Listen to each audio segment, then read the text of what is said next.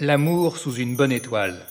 Un podcast documentaire de Delphine Proutot et Pierre-Étienne Vilbert.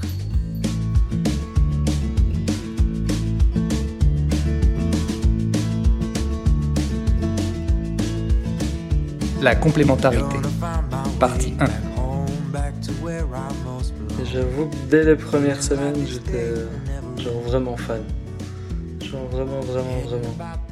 Là, à ce moment-là, j'ai su qu'il y avait quelque chose d'extrêmement euh, intense qui commençait à naître en moi, mais je ne savais pas quel type de sentiment c'était. Et c'était quelque chose que je n'avais encore jamais ressenti pour un être humain. Moi, j'attendais que ça à l'époque. C'était un soir de bal. oui. On s'est rencontrés. Hein, Un soir de bal. Donc, on a dansé ensemble, et puis après, on s'est jamais quittés. Moi, j'avais 16 ans, puis lui, il allait avoir 18 ans. Au moment où ça arrivait, c'était comme oui, au bon moment, un moment opportun, un moment euh, particulièrement euh, euh, le plus juste en fait. On n'a pas la même version, je pense. Non, vas-y. Parce que de ce que j'ai compris, Alice, c'était pas ça au début, envers moi. Alors que moi, j'ai tout de suite accroché. Et j'avoue que dès les premières semaines, j'étais genre vraiment fan. Genre vraiment, vraiment, vraiment. C'était vraiment un caractère euh, qui me plaisait et que j'avais pas encore retrouvé euh, chez les autres filles euh, avec qui j'avais été avant. Ouais, moi j'étais dans une sale période quand on s'est rencontrés. j'étais un peu genre. Plein de, plein de crises d'angoisse, post-rupture, de l'enfer, d'une passion dévorante comme ça. Et, et en fait, je sais pas, j'adorais Nathan et en même temps il m'agaçait au plus haut point. Enfin, tout m'agaçait en fait. C'était terrible. Mais en fait, ça m'agaçait et en même temps ça m'attirait. Il y avait un truc qui. Parce qu'en fait, c'était différent, je crois, tu vois. C'était différent de ce que j'avais vécu juste avant. Et du coup, il y avait un truc. C'est encore ce qu'on vit tous les jours. Presque un peu, ouais, quand même, on a du mal à. Bah, ça fait pas longtemps, hein, ça fait. Ça fait deux ans, mais. J'avais 13 ans. Donc, on est resté deux ans que je ne pouvais pas m'habituer à venir à la chapelle.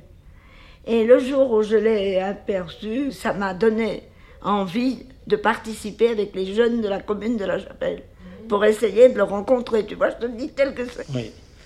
Qu'avant, moi, bon, bah, j'ai eu quelques.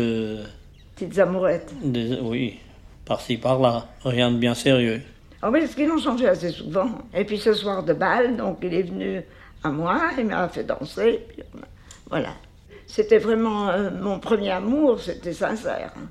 Oui, j'en ai jamais eu d'autre. 66 ans cette année. Cette première rencontre avec Véronique, c'était euh, de rencontrer quelqu'un de très pétillant, de très sémillant, et en même temps de profond.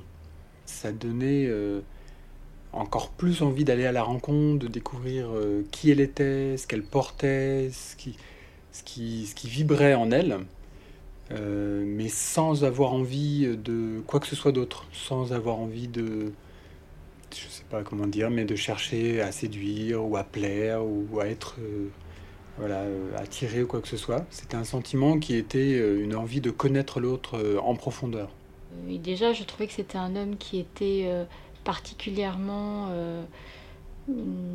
spécial dans le sens où, avec une sensibilité qui me touchait profondément. Pour un homme, c'était rare. Et euh, je l'ai vu avec euh, une, un certain, une certaine aura autour de lui.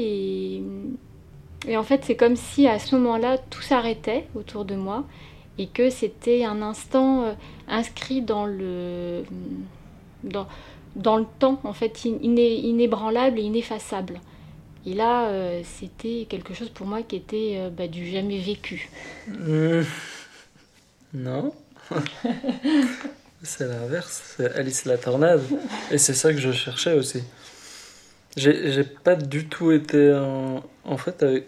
Alice, c'est ma première longue relation. J'avoue que jusqu'à maintenant, j'avais pas eu de vrai amour.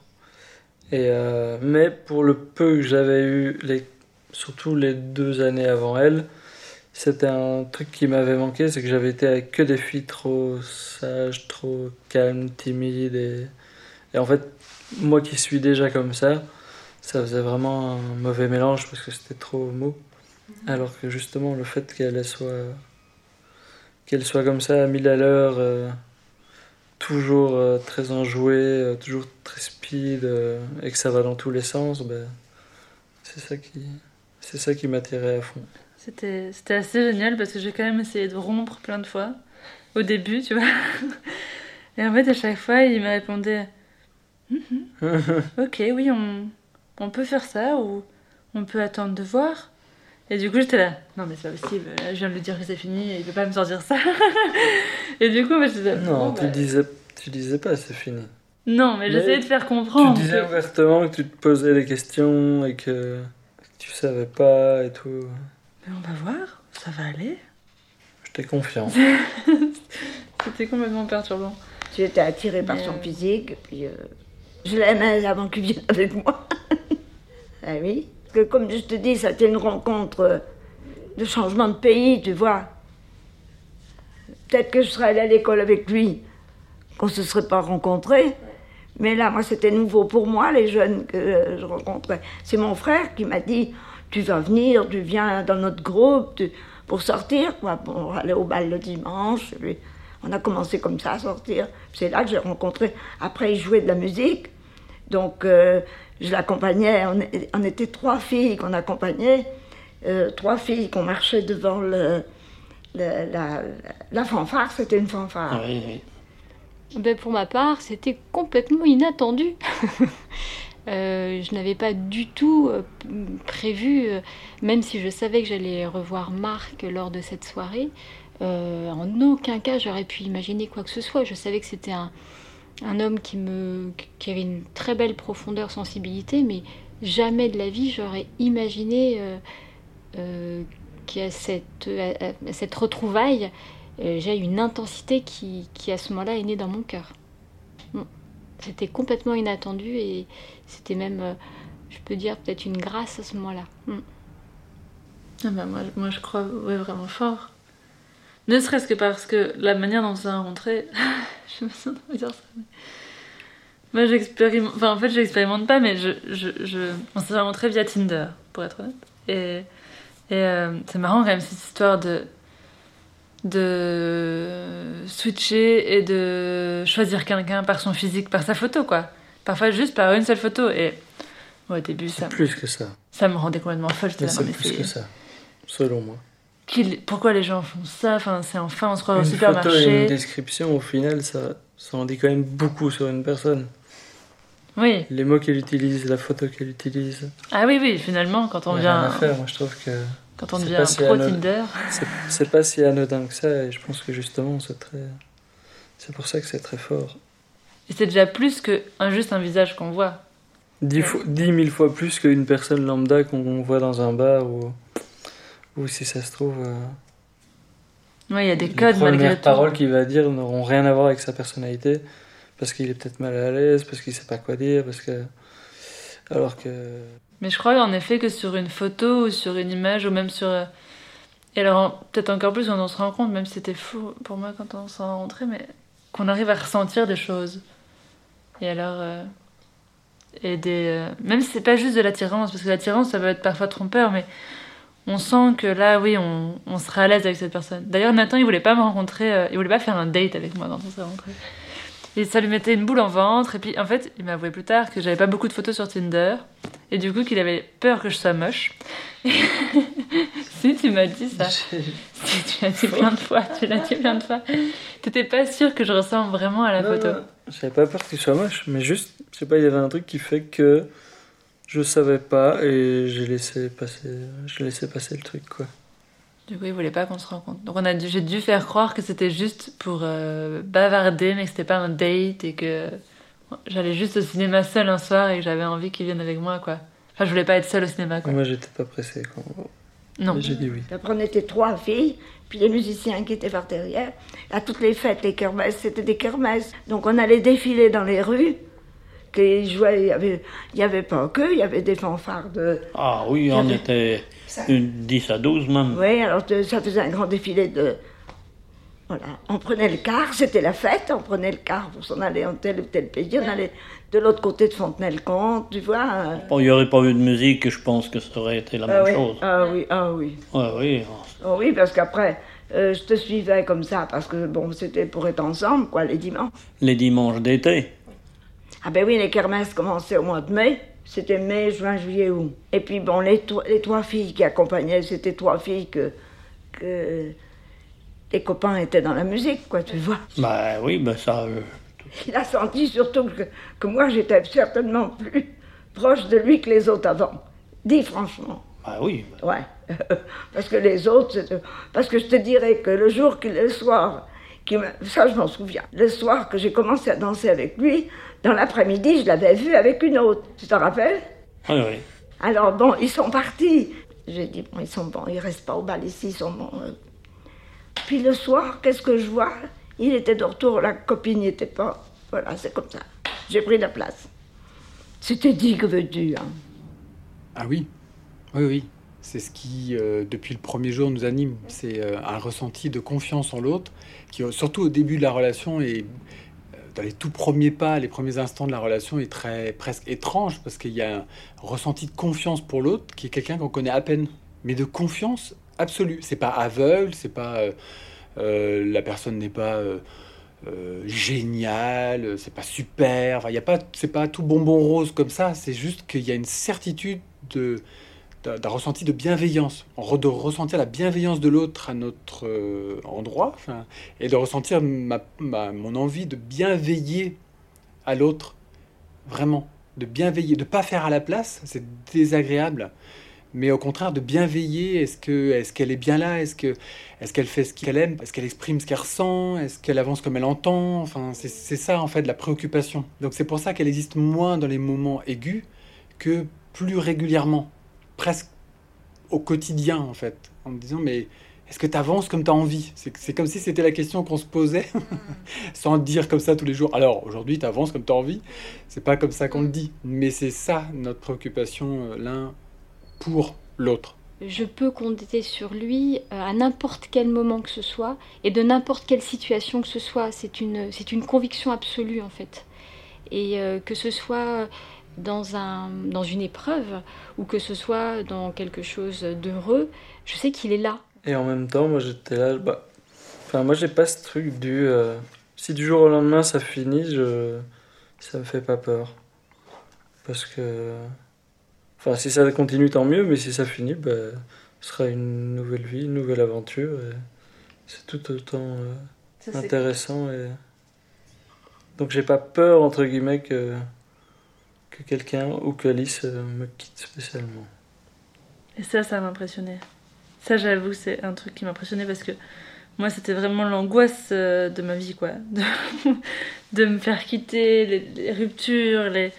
c'est vraiment quelque chose qui me qui m'est très très difficile à vivre.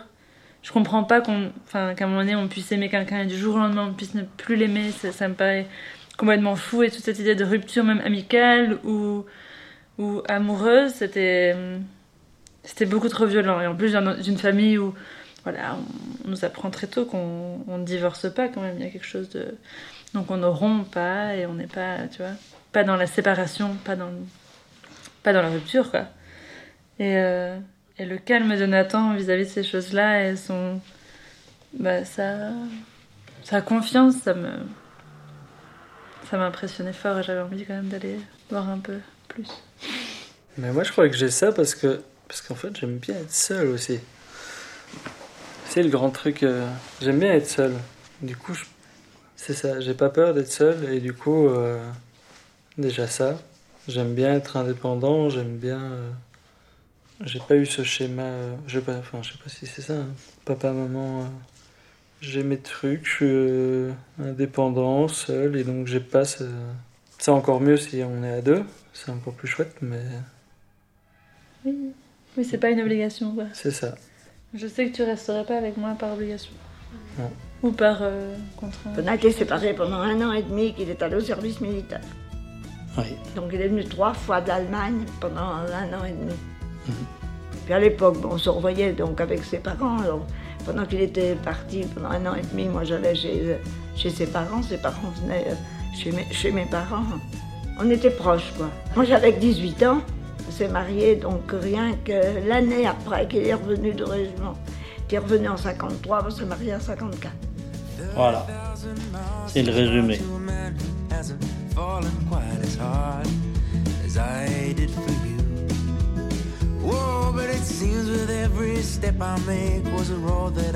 Merci aux trois couples qui ont eu la bonté de nous livrer un peu de leur parcours de vie. Merci à Alice et Nathan. Merci à Raymond et à Fabrice. Merci à Véronique et à Marc. Réalisé par Delphine Proutot et Pierre-Étienne Vilbert. Ambiance sonore par les contributeurs Freesound, Yuval, Spock 13, Bristol Stories, Gigarc et JMB Films. Musique Stuart Evans, Home Sweet Home. Monté et mixé par Pierre-Étienne Vilbert. Produit avec le soutien d'Infini. Si vous avez aimé, vous pouvez nous soutenir en faisant un petit don mensuel.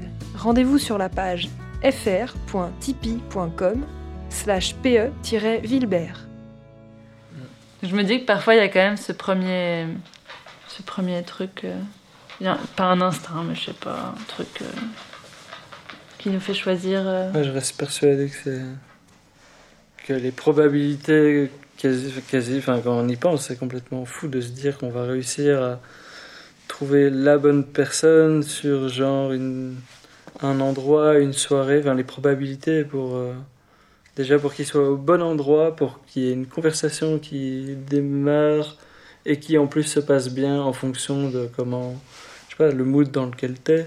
Enfin, tout ça pour tomber sur la personne, alors que c'est c'est tellement compliqué déjà de trouver quelqu'un avec qui on va bien aller, avec qui on peut avoir des, des centres d'intérêt et autres.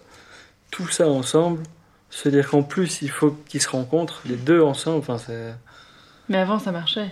Ben ouais, mais je suis pas sûr que les gens étaient si complémentaires et si. euh, tu vois Ou alors c'est qu'ils avaient juste, ils étaient vraiment plus à l'écoute et alors ils envoyaient encore plus de, tu vois. Mhm. Il y avait une, une écoute euh, des autres quand t'étais dans une pièce qui était différente ou genre, je sais pas. Moi vraiment, je vois pas comment j'aurais pu rencontrer une fille euh, comme toi ou. Pourtant on traînait dans les mêmes lieux, hein, fut. C'est drôle ça aussi. On allait aux mêmes endroits, on avait des amis en commun et tout. On s'était jamais croisés.